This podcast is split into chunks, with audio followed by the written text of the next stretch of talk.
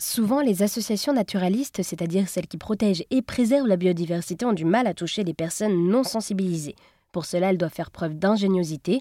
L'association Anthropologia, qui défend les insectes et la flore en menant des actions concrètes, a réfléchi à étendre ses actions de sensibilisation pour toucher un plus grand public.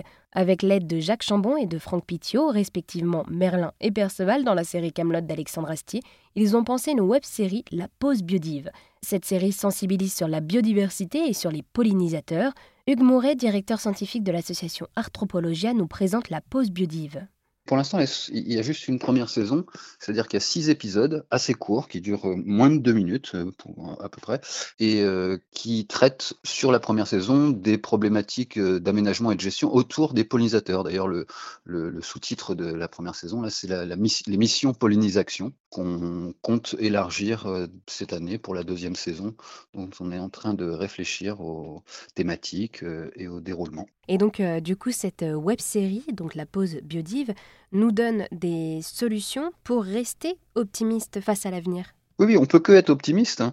C'est une modalité de gestion qu'on ne met pas en place à grande échelle. Et c'est pas une question de, d'un jardin par-ci par-là ou d'une exploitation par-ci par-là ou d'une ville et d'un parc urbain qui va agir un peu différemment des autres, mais c'est l'ensemble de ces espaces qui, mis bout à bout, vont jouer un rôle à l'échelle du paysage. Et donc chacun peut avoir son rôle à jouer, même sur un tout petit espace.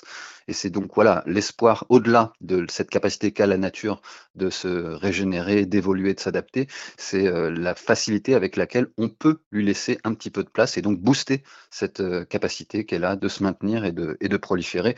Et quand je parle de proliférer, évidemment, c'est pas se faire agresser par tout un tas de, de plantes et d'animaux, mais c'est plutôt fournir suffisamment de diversité et d'abondance dans la nature proche autour de nous pour remplir les fonctionnalités ce qu'on appelle les services écosystémiques dont on a absolument besoin euh, pour euh, manger, boire, euh, se nourrir, polliniser, protéger les cultures, recycler les, excréments ou les, ou les cadavres ou la matière organique d'une manière générale. Bref, toutes ces grandes fonctionnalités qui sont indispensables à la nature et qui sont souvent malmenées du fait du nettoyage, de l'uniformisation, de la banalisation au-delà des problèmes de pollution, de destruction des habitats. Et oui, et dans ces vidéos, il est aussi question des aménagements que nous pouvons faire chacun à notre échelle, le tout dans des espaces verts. Oui, voilà. Et en France, euh, il y a 17 millions de jardiniers. Les jardins privatifs dans les maisons représentent un million d'hectares, ce qui fait presque quatre fois la surface de toutes les réserves naturelles françaises.